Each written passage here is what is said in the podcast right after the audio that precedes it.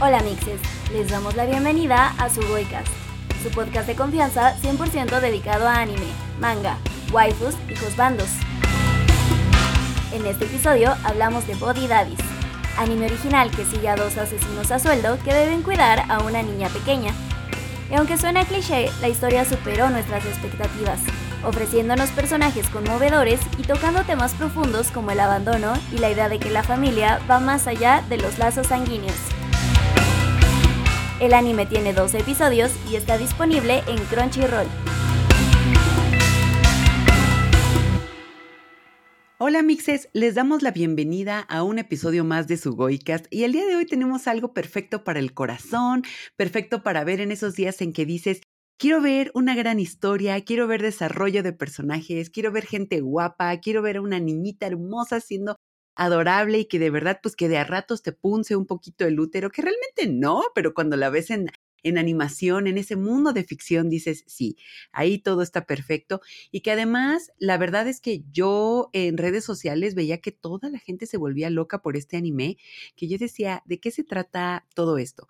Les vamos a ser sinceras, también este episodio lo habíamos programado quizás para unos episodios antes, pero pues se cruzó el importante estreno de Suzume, estamos con nuestros episodios de Ghibli, entonces pues ya después de cubrir esos pendientes, el día de hoy les tenemos Body Daddies, un anime que pueden ver en estos momentos en Crunchyroll. Tiene únicamente 12 episodios y cuenta con ese debido episodio como para ponernos al corriente de todo lo que han hecho, aunque si se la maratonean realmente ese episodio, pues no, no es tan necesario realmente. Pero la verdad es que yo Estoy muy feliz de que hablemos de este anime el día de hoy porque creo que estoy en ese mood de quiero ver cosas lindas, quiero ver cosas bonitas, quiero ver un final feliz, quiero ver pues escenarios, la verdad que hacen mucho, mucho contraste. Entonces creo que este anime lo tiene todo. No quiero dar un spoiler aquí, pero quizás se tiren muchas muchas flores sobre esta historia.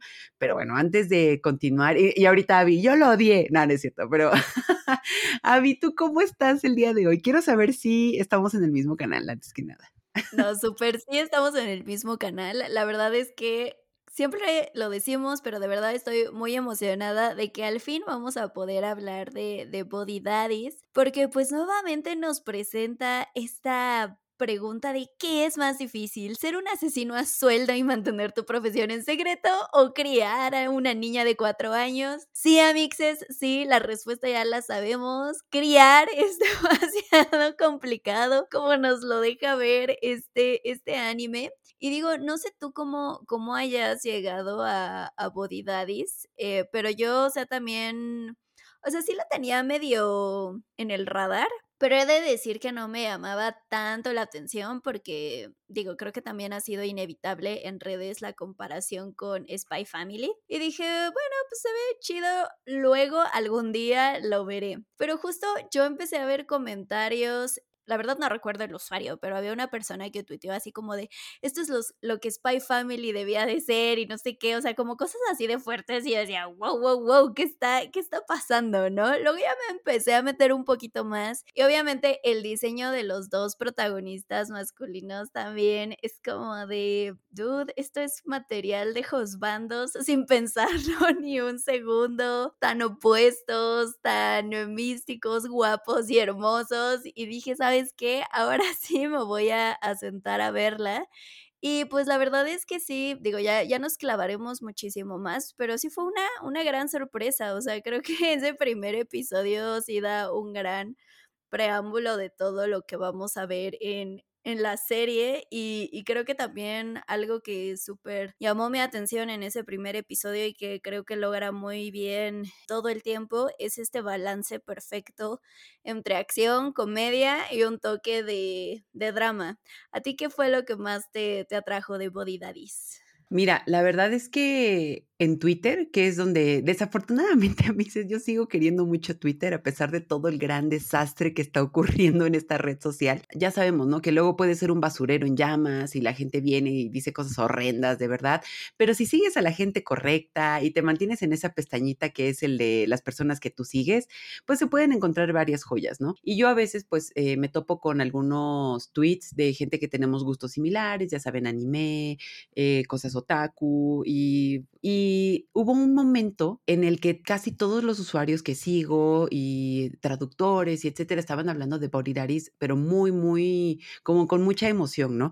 Y específicamente recuerdo que pusieron un GIF de cuando Kazuki espera recibir un abrazo de Miri y Miri se va con la mamá, y, pero tweets llorando, diciendo, güey, no tenían que rompernos así el corazón. Y mira, fue spoiler y no, porque yo no tenía absolutamente ningún contexto. Yo decía, pues, ¿quién es la señora? ¿Quién es la niña? Porque son estos dos chicos viendo como la situación de una manera muy extraña.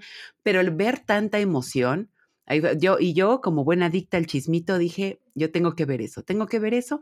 Entonces, la verdad es que entré al primer episodio sin tantas expectativas, pero sí es inevitable compararlo con Spy Family. ¿Por qué? Porque al final, pues tenemos como esta vida secreta con pues este elemento de ternura, este elemento de inocencia, que es pues una pequeña niña de cuatro años, ¿no? Que eso complica muchísimo la situación. Pero ya lo hemos dicho en muchos episodios, Amixes, que sí puede haber ideas similares, no recuerdo dónde, incluso seguramente fue en TikTok o en Twitter, pero se me hace una idea muy interesante que en verdad todas las historias ya han sido contadas, o sea, desde las tragedias griegas a mixes no ha habido ninguna novedad, pero no es tanto la idea, sino cómo se ejecuta. Ahí es donde verdaderamente entra el truco, ¿no? Entonces sí, tenemos como estos asesinos a suelo, que, pues sus vidas crashean en cuanto pues, se topan con esta pequeña niña, pero no es tanto esa historia, sino cómo van a crecer ellos, cómo se desarrollan los personajes, el humor que manejan, que sí siento que es muy diferente a Spy Family, porque Spy Family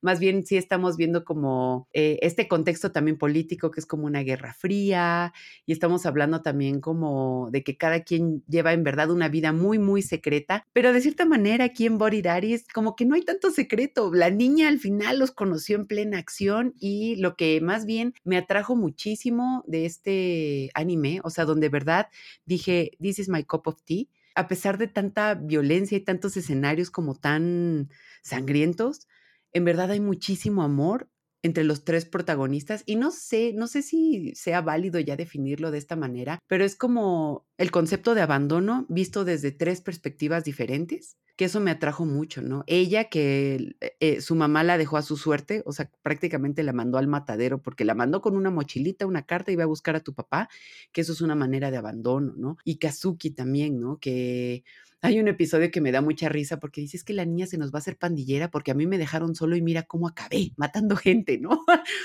y ni siquiera viéndolo mal, sino como eso, ¿no? Fue abandonado y que también está lidiando con unas heridas muy fuertes, ¿no?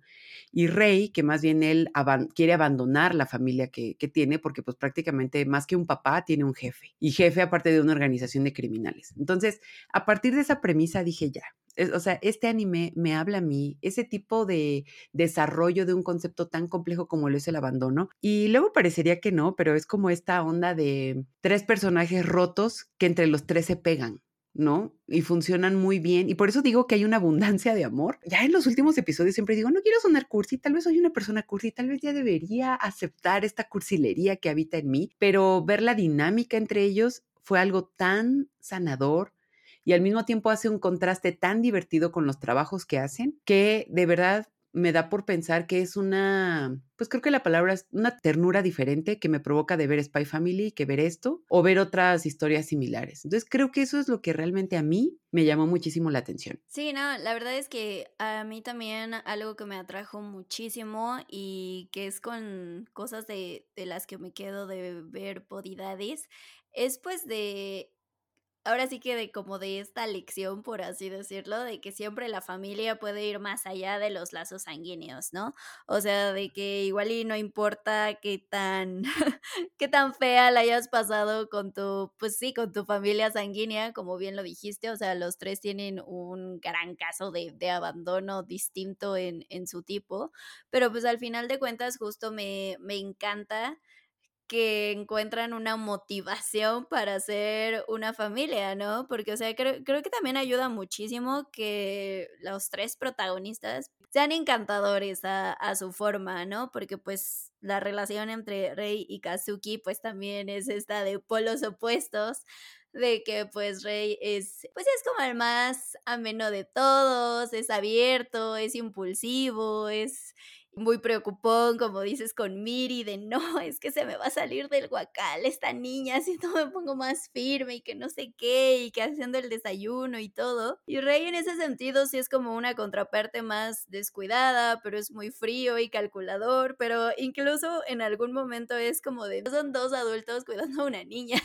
es un adulto con un adulto con a veces mente de niño y una cuidando de una niña, ¿no? Porque, o sea, Rey también es como de que, ah, sí, me voy a dormir en la tina porque no voy a hacer que caigamos bajo ataque y nadie va a sospechar que esté dormido en la tina, ¿no? Y me puedo pasar todo el día jugando videojuegos e incluso hay este episodio donde pues Kazuki se harta y se va y Rey es como de, no mames, no sé hacer nada, solo sé cocinar cereal, es este, pues no sé ni qué lleva la niña a la escuela y pues hasta el mismo en un momento, o sea, ya cuando Miri se enferma y todo es como de chale, pues efectivamente no sé hacer nada, ¿no? Soy, soy un inútil y justo me, me gusta mucho cómo vemos este panorama en los primeros episodios, o sea, de que pues realmente Rei y Kazuki, aunque viven juntos, pues simplemente son compañeros de trabajo. Y mientras van avanzando en los episodios, pues íbamos viendo esta evolución familiar, ¿no? Entonces me gusta mucho ver cómo evoluciona esa dinámica familiar, que digo, igual y si al principio fue pues más a fuerzas que de ganas, porque pues incluso Rey era como de, pues podríamos regresar a la niña, ¿no? ¿Por qué nos la tenemos que quedar? O sea, sí matamos a su papá pero ¿por qué nos tendríamos que quedar con ella? Y justo ya al final es como de, no, pues sí, hagamos todo por ella y por tener esta eh, familia juntos y eso me, me encanta muchísimo y creo que justo también es eso, o sea que aunque no es una familia convencional, pues también es algo con lo que puedes sentirte súper identificada y relacionada porque al final de cuentas las dinámicas familiares no, no cambian, ¿no? Digo, ni tú ni yo somos mamás, pero pues obviamente conocemos a gente que tiene hijos, sobrinos, digo, fuimos niñas, entendemos ya a nuestros papás y pues vemos aquí representado, me parece muy bien quisiera también después escuchar la opinión de, de, alguien que sí tenga hijos, pues de lo realmente complejo que puede ser tener una criatura, ¿no? O sea, que además de caro es impredecible y es agotador, ¿no? O sea, simplemente está este episodio donde es como de, pues a huevo hay que meterla a una guardería, a una escuela y pues ya, ¿no?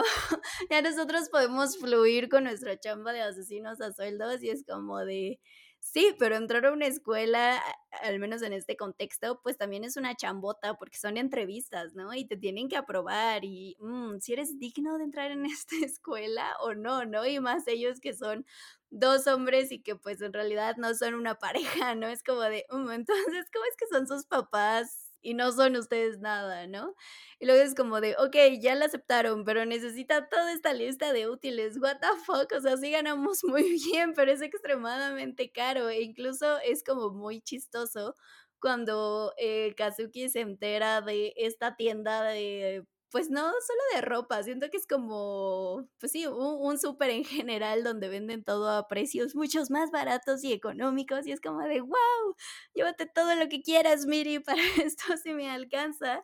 Y también pues gusto también e, esta parte, eh, pues de que es agotador, ¿no? Entre actividades extraescolares, entre que pues los niños, no sé, toman una siesta y otra vez ya tienen toda la pila del mundo y quieren jugar todo, todo, todo el tiempo o acompañarles, ¿no? Porque también Miri es como de, ¿y cuál es su trabajo? Es que esa es mi tarea y los voy a acompañar y no sé qué, y ahora vamos, y ahora vamos al parque, y ahora déjenme acompañarlos a no sé dónde, ¿no? Entonces sí, sí creo que aunque nos presenta una dinámica pues muy peculiar, obviamente.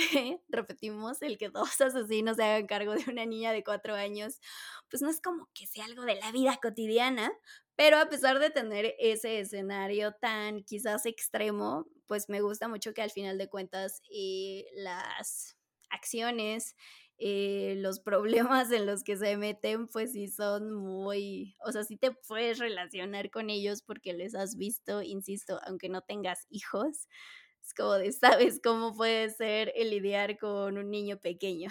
Sí, a partir de eso creo que la serie, este anime logra ser muy, muy empático, porque algo que también me gusta muchísimo es que, bueno, desde el primer episodio, Amixes, que les decimos que es una grandiosa tarjeta de presentación, prácticamente ocurre una matadera y entonces pues se quedan con la niña pero algo que me gusta mucho es que como que ya se asumen papás de la niña inmediatamente en el episodio 1 y siento que un cliché hubiera sido como de que lo primero, ¿no? Hay que devolverla, hay que, hay que hacer algo, no sé qué. Y más bien como que sí empiezan luego, luego con esta dinámica de, pues es que es una niña adorable, igual y como que la podemos tener aquí en lo que resolvemos esta onda, ¿no? Y para ser asesinos se toman la molestia de ir con la mamá y pues ven que, es que a ver, Amix, es ese nivel de empatía, ven que el escenario no va a ser el mejor para la niña porque la mamá es cantante en un bar, eh, sufre de violencia intrafamiliar, también sufre de alcoholismo, etcétera, ¿no? Inserten aquí toda una serie de problemas que, también, ay, no, pues es una cosa bien común en, la vida adulta y en todos estos, pues, problemas que, que también son muy, muy, pues, bastante comunes. Y entonces, pues, como que toman la decisión más humana que es la de, pues no, la niña no se puede regresar con la mamá, de verdad no está sujeto a, discusión. Matamos al papá, pequeño detalle, así balazo en la cara, pues ni modo. Entonces, pues hay que hacernos cargo de, de la niña. Y yo esperaba, como Rey es ese típico personaje como medio dark side, como medio callado, como que es el que dices que no, el, primerito que va a decir, yo no estoy de acuerdo con esto, él es el que dice, bueno, y empieza, ok, hagámoslo, ok, no hay problema. Su única queja fue que yo, yo quería adoptar un gato y no me dejaste y ahora vamos a tener una niña. A ver, explícame aquí cómo va a estar esto. Entonces es muy divertido, ¿no? Porque en, general creo que lo del gato deja un gran precedente porque Kazuki le dice, ¿no? No puedes cuidar de algo, no te puedes involucrar. En esto que trabajamos es algo tan vulnerable y tan delicado y a la menor, al menor sentimiento de cariño o sea, eso puede jugar en nuestra contra y podemos lastimar a la gente sin que lo querramos. ¿Y quién mejor que Kazuki para saberlo, no?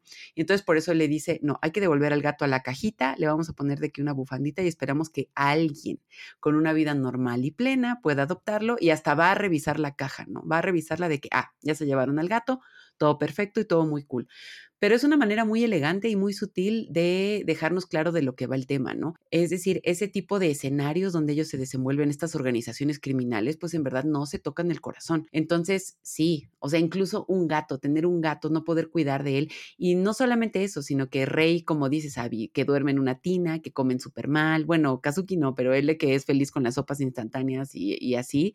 Entonces también amor no solamente es como, pues, demostrarlo en forma de abrazo, en forma de decir te quiero o tener algunos detalles, sino que el amor también se traduce en cuidar, en proteger y en ese proteger también puede haber mucho dolor porque ellos pudieron haberle hecho mucho daño a Miri por lo que se dedican.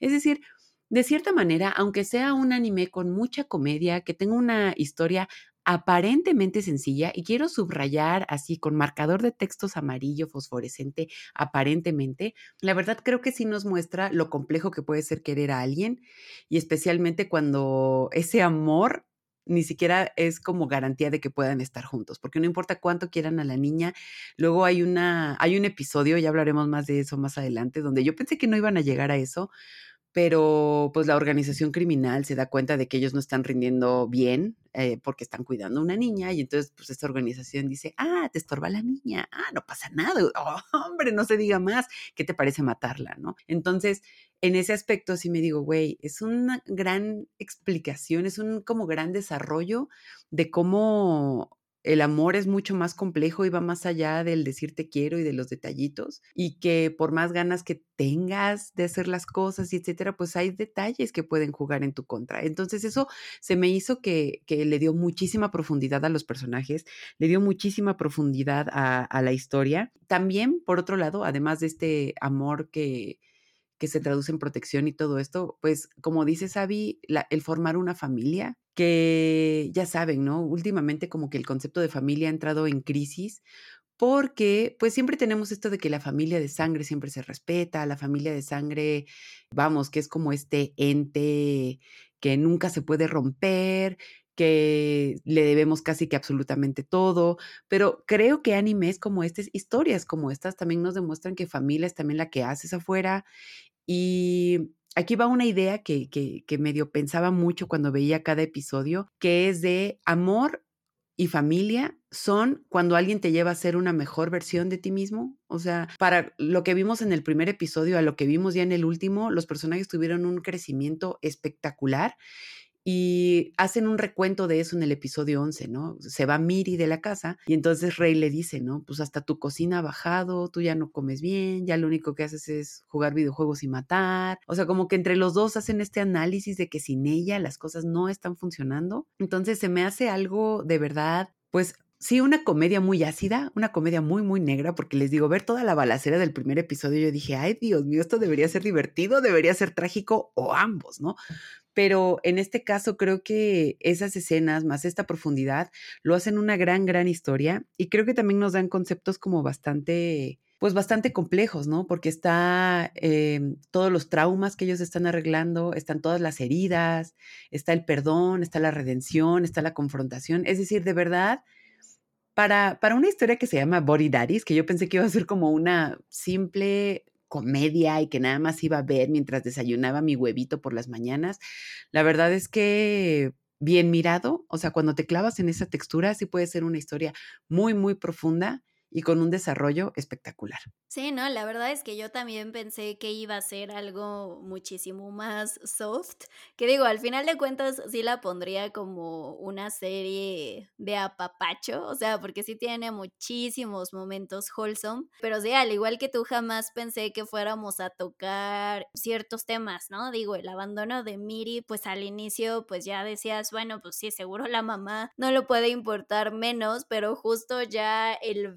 verla e, e incluso decir frases tan crudas, ¿no? O sea, de que decía que ella había tenido un pésimo día y que Miriam aún así se reía, ¿no? Y ella dice, es que no había nada chistoso y yo simplemente tenía ganas de golpearlas y era como de, wow, no manches, qué, qué fuerte escuchar pues a alguien de decir eso, sobre todo a una mamá, pero pues justo, o sea, también en ese mismo speech de la mamá es el yo no quería tenerla, su padre prácticamente da a entender que pues el papá de Miri abusó de ella y que pues así es como como la tuvo, ¿no? Entonces, pues también es un, es un contexto muy fuerte y de que obviamente dices, pues obviamente no voy a, juzgar a esta mujer porque pues sí, o sea, su contexto no, no era el mejor, todo sucedió muy, muy, muy rápido, pero regreso a mi punto que era, jamás pensé que íbamos a llegar hasta ese, ese punto, ¿no? A ese punto, pues no sé, tan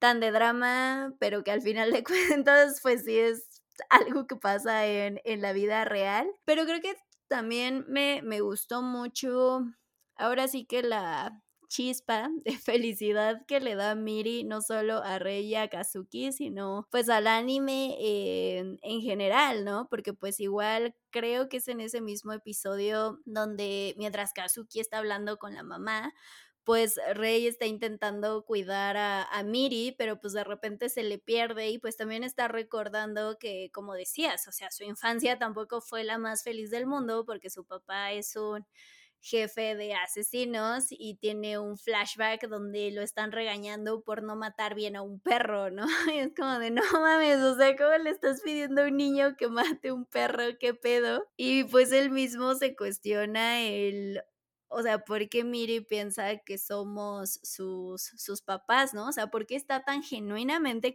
convencida de que, de que lo somos? Y creo que es en ese mismo episodio donde Miri le, le suelta el, es que un papá es quien te salva cuando esté en problemas, ¿no? O sea, para ella eso es un papá y con eso basta. Y pues Rei y Kazuki, pues sí, la han estado salvando desde, desde que la conocieron y yo también así de en lágrimas al ver que pues Rey también poco a poco iba saliendo de este caparazón, porque pues también, insisto, o sea, o como tú dijiste, eh, pues también te tienes que ir clavando en, en, cosas que van soltando los personajes, en pequeños detalles para entender más contextos, pues también entiendes que Rey, al haber sido criado como un asesino en vez de como un niño, pues obviamente no está tan conectado con sus emociones, ni con crear lazos con las personas a su, a su alrededor, ¿no? Entonces, pues sí es un enorme em, avance el ver qué pasa al, ok, que se quede la niña, pero estoy como alejado de ella,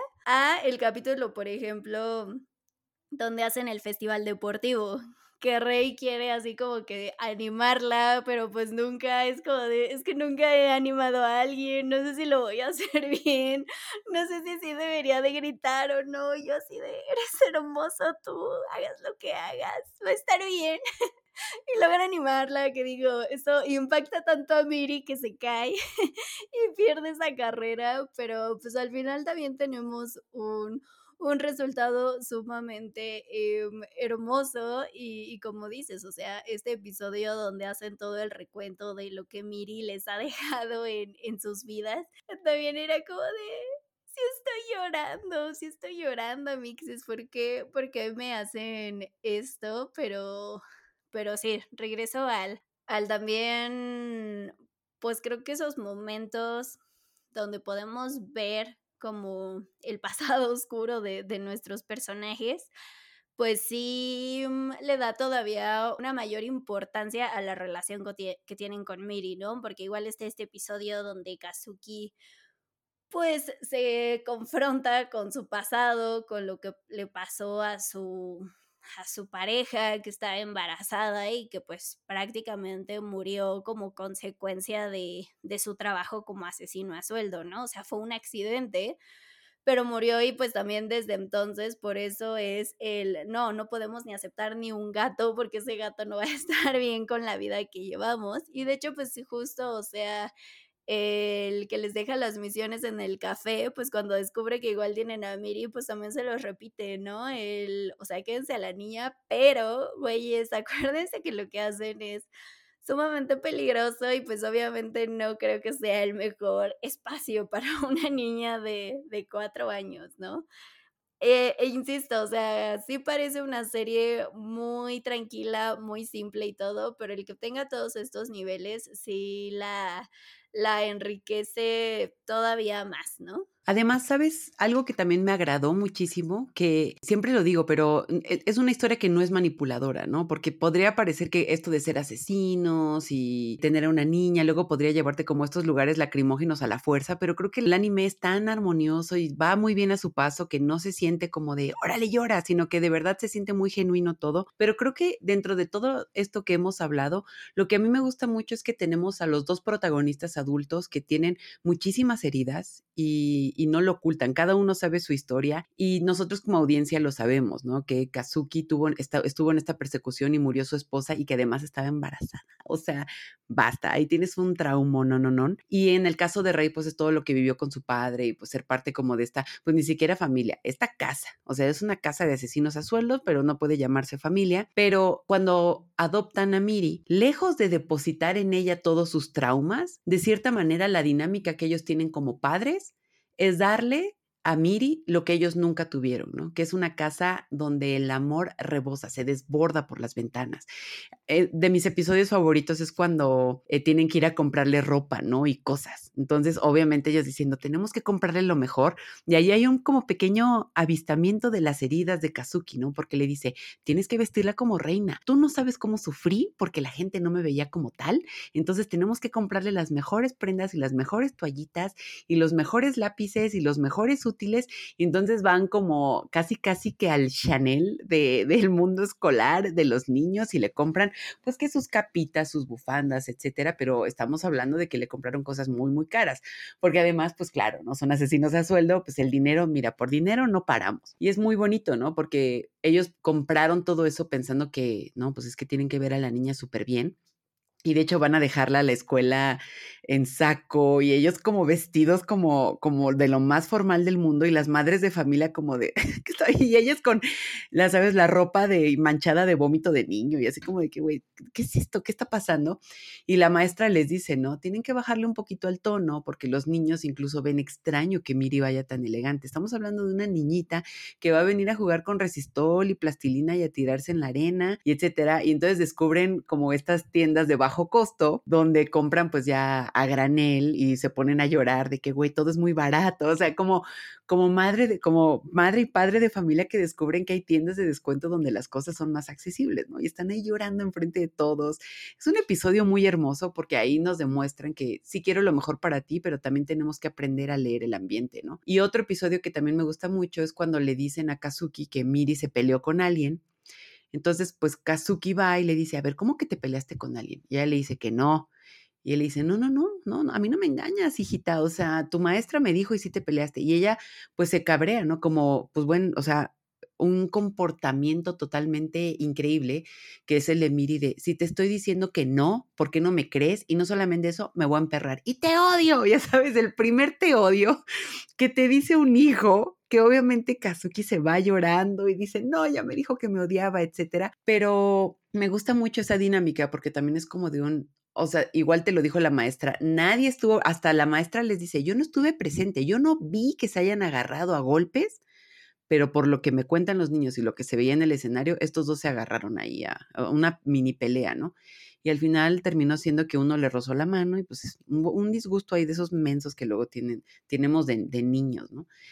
Y entonces es muy bonita la manera en que, en que él le pide perdón a ella. ¿Y a qué voy con todo esto? Que me gusta mucho en primer lugar que vemos a Miri como una niña muy inteligente y que ellos dos nunca la tratan como tonta, que creo que de todas las dinámicas que, luego pasan en las infancias, creo que a mí algo que me molesta mucho es cuando tratan a los niños como si fueran tontos, pero no, los niños no son tontos, más bien están en esta dinámica donde están descubriendo el mundo y a mí es descubrir el mundo, ay no, mam, o sea, si todavía a mis 35 me digo, güey, ¿qué, ¿qué, es esto que estoy viviendo? Ahora imagínate ser una pobre criatura de cuatro años donde estás descubriendo cómo relacionarte con los demás, cómo arreglar una pelea, qué hago si me pierdo en un zoológico. Entonces, creo que Body Daddy se distingue muchísimo por a pesar de que los protagonistas son asesinos a sueldo, tienen una, una, relación familiar muy, muy sana. Porque, repito, lejos de ver a Miri como un recipiente donde pueden poner todos sus traumas, más bien ellos dos también están descubriendo lo que es el amor. O sea, no solamente Miri está descubriendo el mundo, sino que de cierta manera estos protagonistas están descubriendo lo que es querer a alguien. Y es en el momento en que empiezan a querer a Miri donde descubren quiénes son ellos mismos. Porque hasta eso no es como que nos digan que ser asesinos es eh, su pasatiempo favorito, porque luego tenemos como a este personaje Ogino, el, como este asesino medio psicópata que colecciona las últimas palabras de la gente que va a matar o cosas así. Es como de que, ok, amigo, cada quien, miren, está bien, yo, yo colecciono muñequitos, él colecciona últimas palabras, todo muy bien, pero nunca se nos dice que, que Kazuki o que Rei son fans, son, solamente cayeron ahí. Y ya, o sea, ahí los llevó la vida y pues es lo que les da dinero, pero incluso con dinero y un departamentazo, cero se veían felices antes de conocer a mí.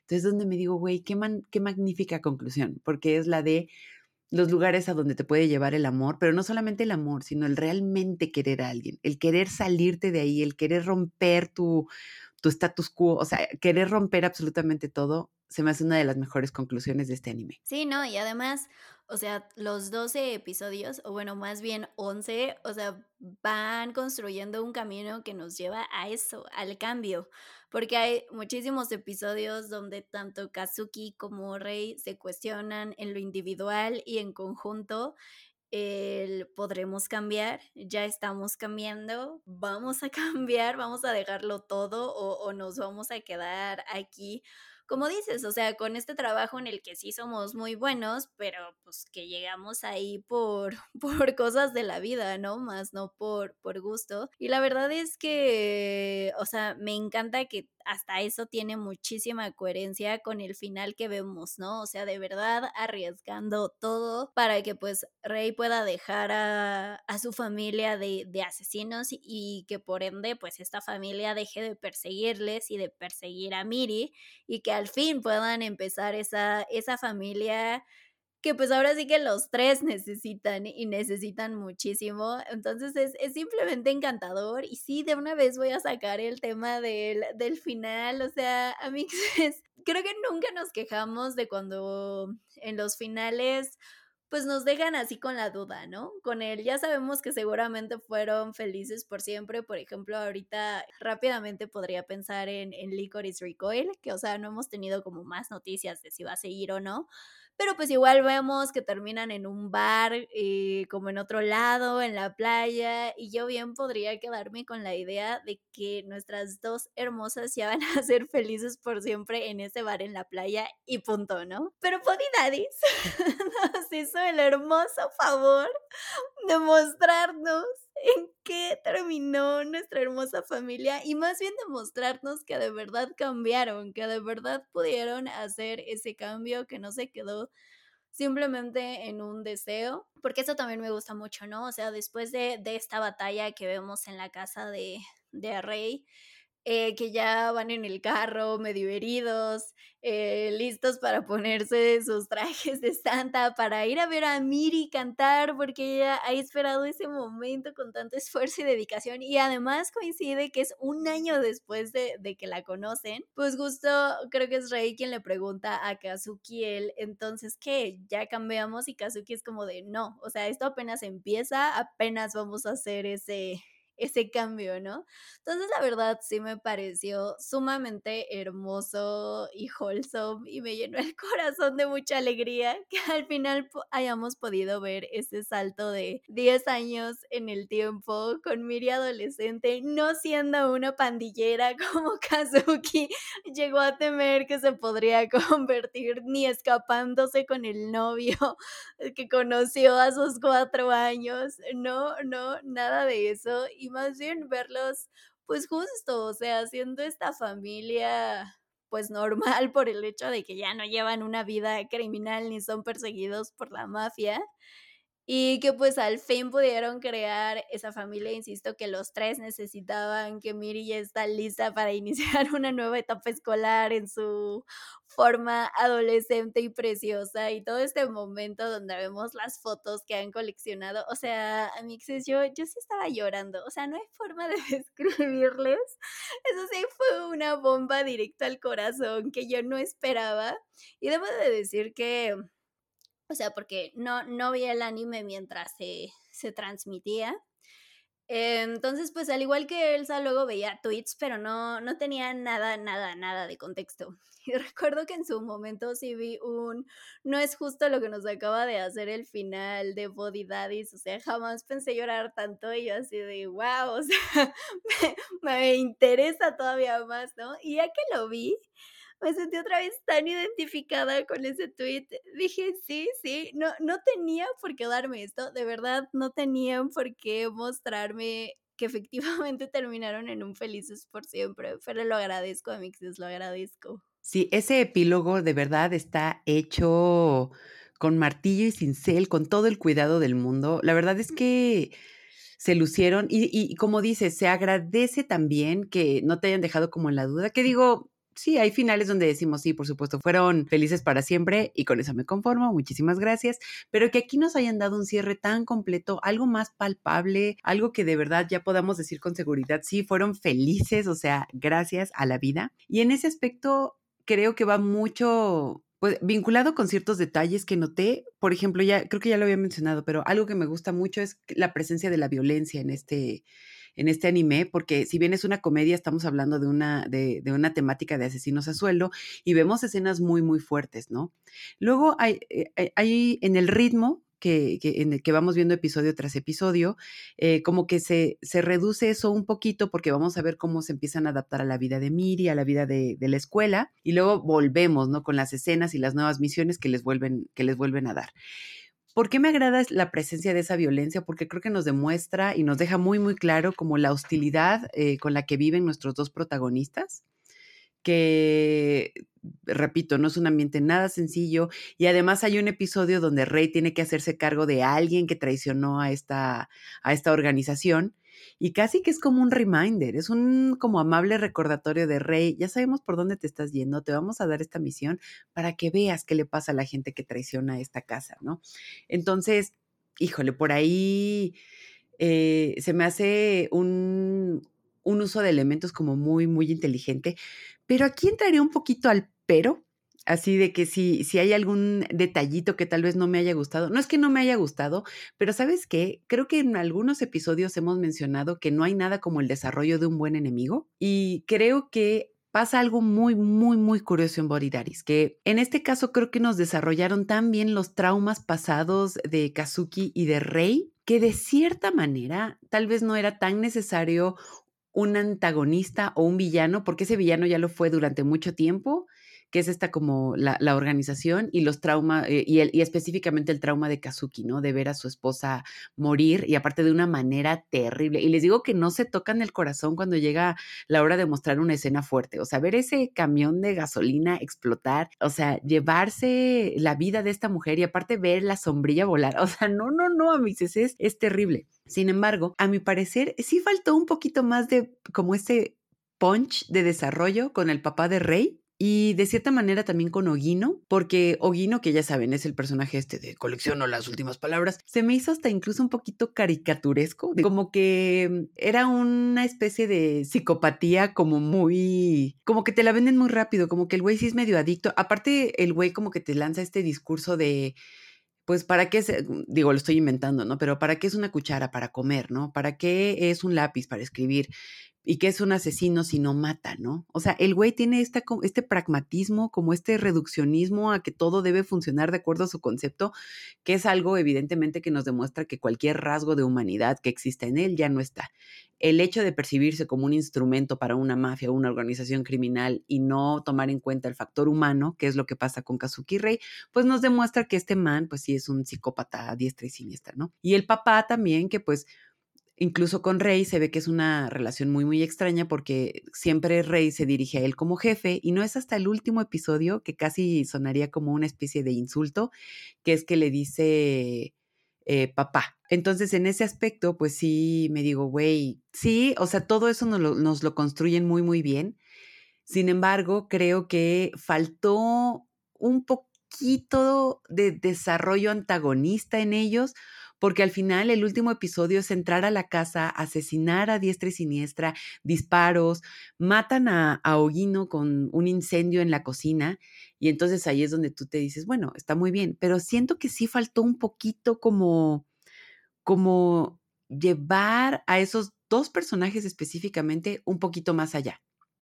Y pues bueno, realmente no sé si decir que es así algo que no me va a dejar dormir o algo así, o que hizo que no me gustara el anime, no, la verdad es que no. Eh, pero sí dije, oh, siento que me faltó un poquito como de desarrollo antagonista y repito, eh, todavía no estoy muy segura si es algo realmente muy necesario, porque creo que la premisa que intenta resolver el anime no es destruir al enemigo, ni mucho menos, ni es como esto, sino creo que incluso el objetivo de este anime es el desarrollo de sus personajes, ¿no? Porque en esta batalla que tiene Rey con su papá, en esta confrontación, la salida rápida, entre comillas, hubiera sido matar al papá. Pero entonces yo me digo, ¿que matar al papá no hubiera sido algo digno de un asesino y no del rey que ya creció después de estos dos episodios, después de este año de conocer a Miri. Entonces, de hecho, el mismo hecho de no haber matado al papá demuestra lo mucho que ha crecido Rey. Entonces, eso también yo me digo, Hoy, sí. Entonces, tal vez todo esto siempre de un mejor desarrollo de antagonistas es que tal vez esta serie no trataba sobre eso. Trata sobre confrontar, sí, pero no lo como lo haría un asesino, sino como lo haría de un personaje que ya fue tocado por el amor, algo así probablemente. Y digo, a partir de esto también pienso que de cierta manera salieron muy fácil de esta organización criminal, porque digo, me encanta que 10 años después ellos ya abrieron un restaurante en alguna playa, quizás Okinawa o no sé, en alguno de estos lugares paradisiacos y pusieron aparte un restaurante de pan francés, porque el pan francés también juega eh, un papel increíble en este anime, pero sí me digo, ay, la organización como este concepto, tal vez no el papá ni, ni, ni Ogino, el otro personaje psicópata, pero les voy a, voy a decirles mi idea de pensamiento, pero hay un episodio donde matan a la mamá de Miri, ¿no? Yo pensé que no lo iban a hacer, yo pensé que no iban a llegar a ese lugar. Y entonces va este Ogino y le da un disparo en el estómago y la mata. Entonces es como de, o sea, cuando yo vi ese episodio dije, a ver, no, vamos a darle rewind porque esto no era lo que, lo que iba a pasar. Se supone que en mi imaginario que iban a ser una familia feliz, que la mamá iba a sobrevivir, pero vamos, veo que matan a la mamá y yo dije, si no tuvieron el corazón para tenerle piedad a, a esta mujer,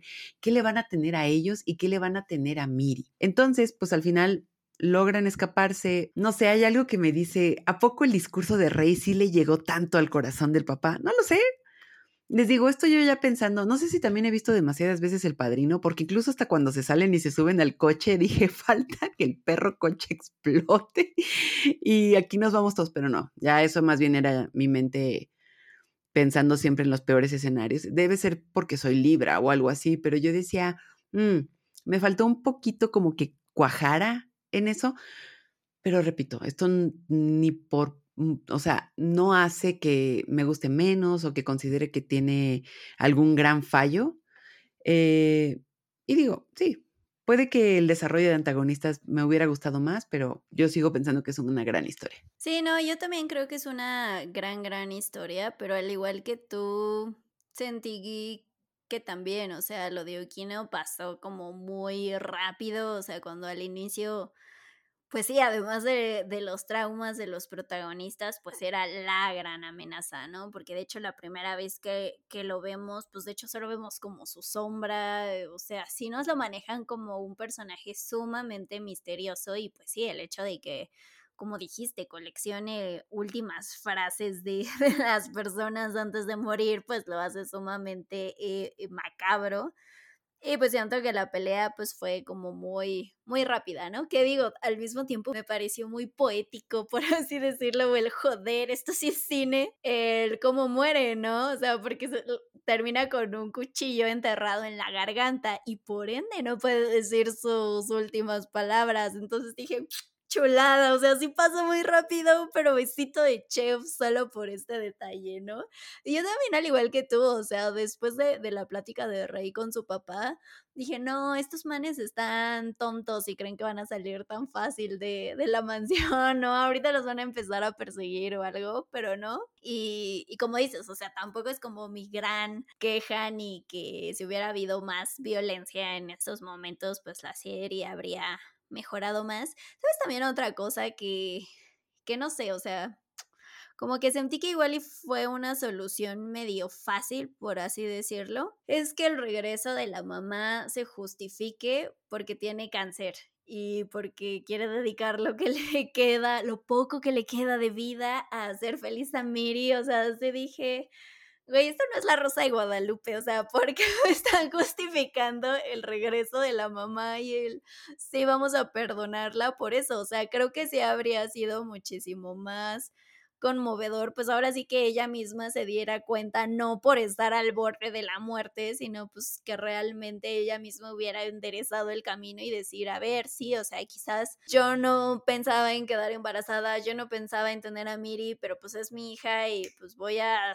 salir adelante por las dos, ¿no? Por ambas, o lo que sea, y justo, o sea, a lo mejor ver con estos güeyes cómo la podemos criar y todo, pero sí se me hizo como, te digo, o sea, igual y como muy fácil el, ah, pues es que tiene cáncer y está a punto de morir, bueno, pues va, que tenga otra oportunidad con su hija, sí se me hizo como rápido, pero pues también entiendo, el, eran 12 episodios, había que solucionar, eso nos habría llevado quizás al menos otro episodio más, y pues a Mixes a nosotros se nos hace muy fácil decir, pues sí, hubieran echado 15, 20 episodios, los que sea, pero, pero pues los estudios no piensan lo mismo, ¿verdad?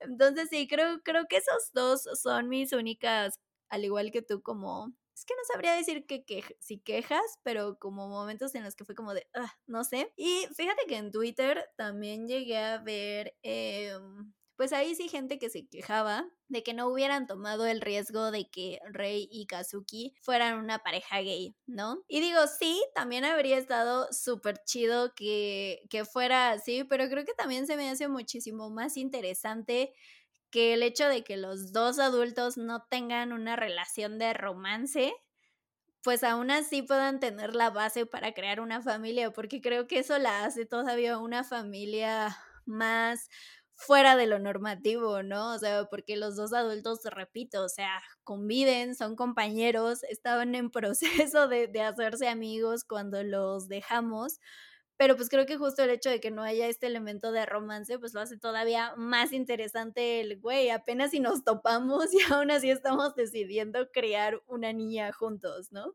Totalmente, amixes, ustedes saben, a, veces parecería que una va por la vida diciendo que ve el amor en todos lados, o boys love o girls love, pero amixes, no estamos locas, no estamos locas porque, o sea, hay animes donde se deja ahí en bandeja de plata el tema, a veces de una manera un poquito sutil, que como que hay que buscar ciertos detalles, pero cuando es, es.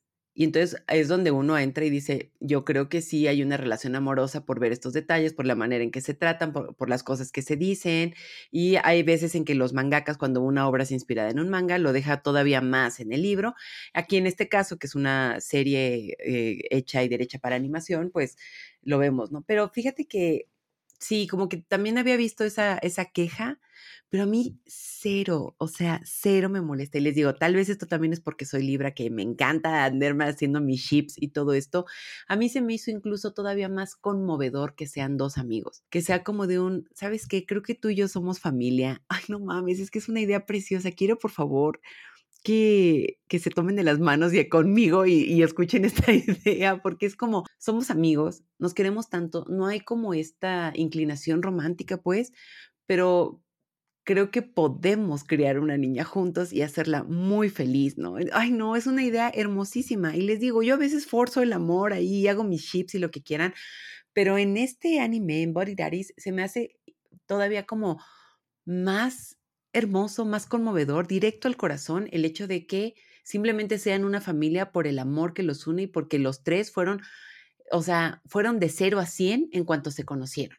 Es una idea extraordinaria. Entonces ahí sí yo no tengo definitivamente ninguna queja. Ustedes lo han escuchado de que yo hasta en Jujutsu Kaisen encuentro y todas las y en Licorice también encontramos ahí esta relación que nadie nos hace tontas, que por supuesto que ahí está y ahí sí para que vean ponemos una gran queja, pero en este caso la dinámica se me hace más mágica. Y además también quisiera resaltar que es como el enfatizar la posibilidad de este tipo de amistad tan hermosa que puede existir entre dos hombres que creo que nos hace un poquito hincapié en que todas estas cosas que tenemos bajo el halo de la toxicidad masculina, pues sí es evidente, ¿no? Si vivimos en ese halo del patriarcado, donde hay como muchísima toxicidad, donde parecería que dos hombres no se pueden querer de esta manera como tan amistosa, tan familiar, como tan, con una dinámica tan sana, y pues ese es el contraste que les hemos estado diciendo, ¿no? Sí, son asesinos a sueldo, pero creo que es de las familias más sanas que hemos visto de cierta manera y que funciona, ¿no? Y que seguramente para el epílogo que vemos hubo muchas pláticas incómodas, porque aparte son dos protagonistas que tienen una lista de muertes bastante grande, pero sacaron adelante a una muchachita que ahora ya es está en una prepa, que tienen un restaurante, que tienen una digamos, sí, ¿no? Que le dicen a Kazuki, el otro día te fuiste de fiesta ahí con unas muchachonas y él como de que, ah, bueno, pues qué te digo, ¿no? Soy un picarón. O sea, eso, conservan también como esta vibra tan bonita. Y nuevamente, nada en contra de los protagonistas adolescentes, pero creo que otra cosa que también voy a alabar mucho de aquí es que tenemos dos protagonistas adultos en sus mid 20 eh, o sea, tienen como de 25 a 26 años, para el epílogo ya deben tener como unos treinta y tantos. De hecho, creo que Kazuki es el mayor, si no me equivoco. Sí, según yo en un episodio dice que tiene 28. Ajá, 28 y Rey tiene como 25. Ah, de hecho, de que Kazuki sea el mayor se me hace todavía más adorable.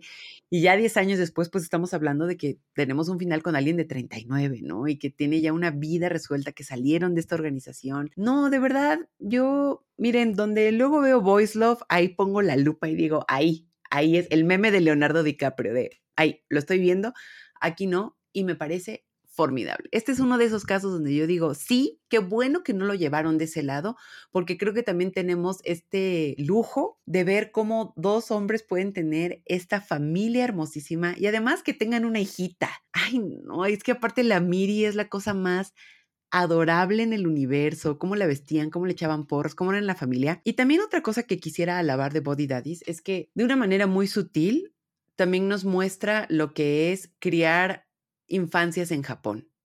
que creo que es algo muy, muy bonito, ¿no? El hecho de que los papás lleven a la niña a la escuela y que las mamás digan, ay, ojalá si fuera mi marido y se empiecen a chismosear en los celulares. El chat de mamás, amixes. Miren, yo no soy mamá, pero sí me han dicho que esos chats son una aventura, los mensajes de voz de las maestras hartas, los mensajes de las mamás de, hay tarea, mis, y todo eso, eh, se me hace formidable. El hecho de que, pues, los útiles escolares, lo cara que es la educación, el privilegio que puede ser la educación también. Me encanta también que piensen que uno es comediante y el otro un magnate petrolero, porque obviamente nada que ver, pero es como van con los personajes y se lo van a tener que comprar.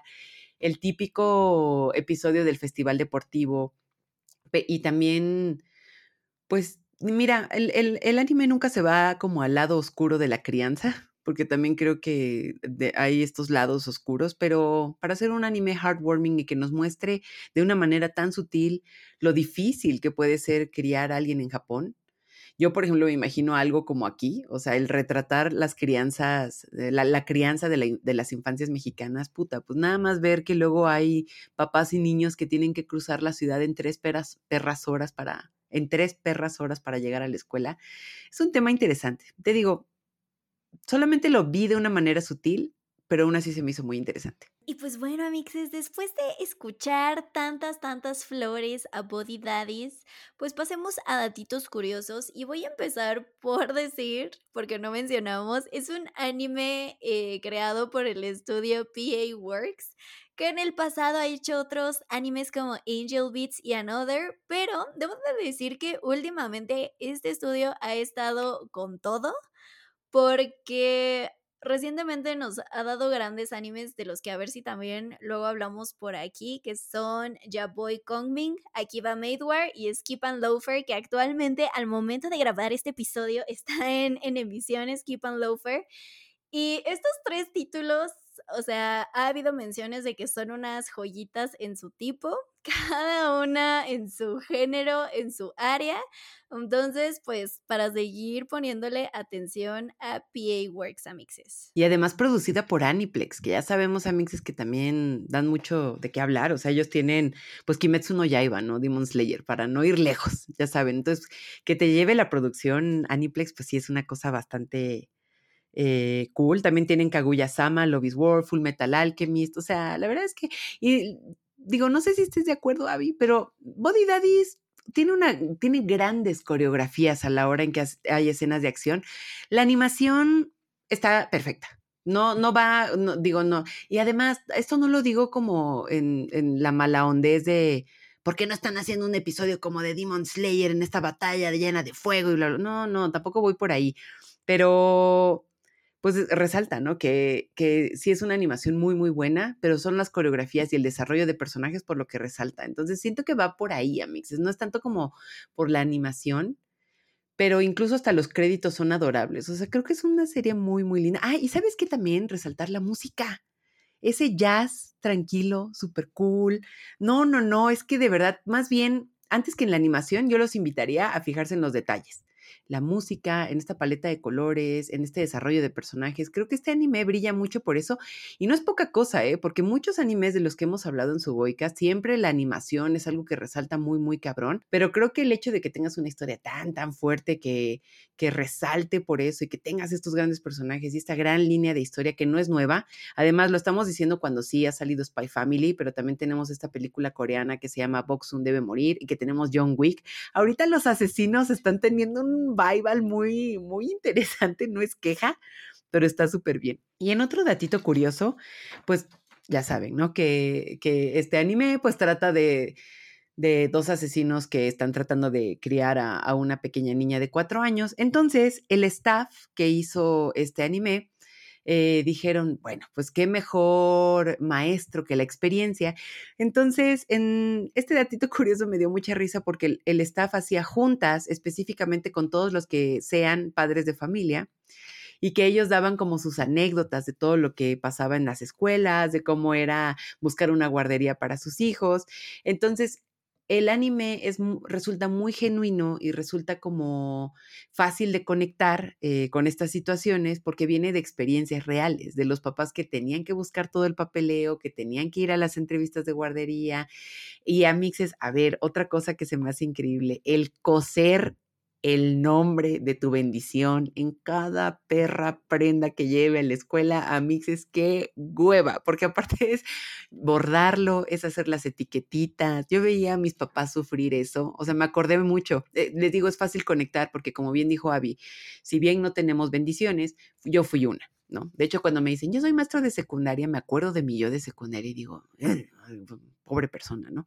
Pero yo fui niña y fui de esas niñas que mis papás me forraban mis cuadernos, me ponían los nombres y antes de salir a la escuela o sea, me rogaban, me imploraban, no pierdas el suéter, por favor, porque no cuesta dos pesos. Y a mí se me hacía muy fácil. Y ahora que soy adulta y veo cuánto cuesta un perro suéter, por supuesto que digo, híjole, eh, como el meme de Salem, ese día sí me mamé. Entonces, vamos, que creo que es fácil conectar con esas situaciones porque el staff se tomó la molestia de escuchar situaciones reales, de decir cómo es meter a un niño a la buena guardería, cómo es cuidar a alguien, cómo es que, cómo es que la guardería te diga, ay, hay un brote de una enfermedad y no podemos recibirle a las crías, qué mal que trabajas, pero tu bendición no va a poder venir. Entonces, eso se me hizo un detalle muy, muy bonito de, de Body Daddies. Y como siempre, el datito de los voice actors, que creo que también tiene mucho que ver el, el éxito de este anime que tenemos a Toshiyuki Toyonaga, que es Yuri en Yuri on. Nuevamente aquí viene la queja dolida de que a veces Yuri, pues ahí está, ¿no? Todavía viviendo en nuestros recuerdos. Y también tenemos a Koki Uchiyama haciendo el papel de Rey, que lo recordarán por ser Toge en Jujutsu Kaisen. Y digo recordarán entre comillas porque es el que dice salmón. y ojuelas de bonito, y es lo único que dice en la serie, pero también es Kei Tsukishima en Haikyuu. Entonces, la verdad es que ver la dinámica entre ellos dos, o sea, las voces son perfectas, porque aparte creo que tienen como una gran, gran actuación. O sea, cuando Rey le pregunta, ¿crees que le gusten mis onigiris? Y Kazuki le dice, por supuesto, la niña va a decir, ¡ay, me encantan los onigiris de papá! O sea, como que hacen ese tipo de voces y dices, güey, funciona a la perfección. Y ya por último, en la página oficial de Body Daddies han sacado ciertas entrevistas y bueno, ya saben, en el mágico mundo de Tumblr donde la gente traduce de gratis estas entrevistas. Me da mucho la atención que una fue con los productores, uno de PA Works y otro de Aniplex. Y como dijo Elsa, o sea, la historia eh, salió gracias a vivencias, porque este es un anime 100% original, o sea, no está basado en un, en un manga, ni novela ligera, ni nada.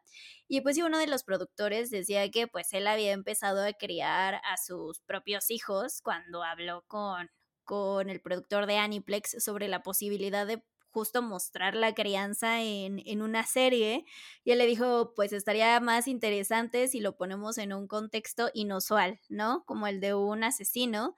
Y, o sea, salieron a temas, eh, pues películas clásicas como El Perfecto Asesino, que donde pues justamente podemos ver esta relación de una niña con, pues con un gran, gran asesino, León. Y también otra de Clint Eastwood que se llama Un Mundo Perfecto, que es de los noventas. Y alguien más trajo a, a tema que buscaban como, como un contexto más rudo, crudo tomando en cuenta una película que está en Netflix, de hecho, se llama Polar, salió en 2019 y es con Matt Mikkelsen. Entonces, pues ahí está, mixes. O sea, si alguien un día les preguntan con qué películas podrías comparar Body Daddies, los productores pusieron como estas tres películas en una etapa muy, muy, muy temprana de la producción, porque igual justamente creo que querían como que un protagonista mucho más adulto, pero pues creo que, ya lo escucharon en todo este episodio, o sea, la elección de estos chavos en sus 20, casi 30 y que fueran dos y con eh, personalidades muy opuestas, pues sí fue de besito de chef. Y pues bien, amixes, ha llegado la hora de las conclusiones. ¿Y qué podemos decir? Miren, yo llegué a Body Daddies pensando que iba a ser un detective en el kinder con Arnold Schwarzenegger, que también es un joyón de película, o sea, ustedes disculpen, pero me encantó toparme con esta historia.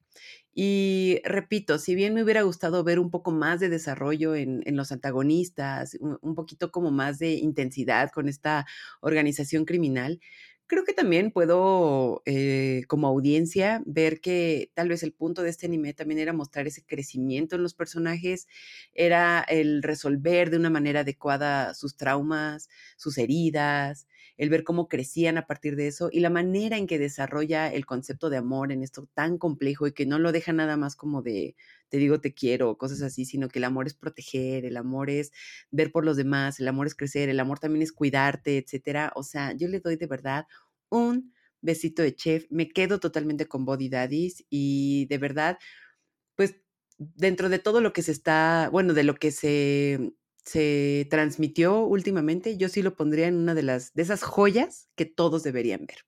¿Y tú, Abby?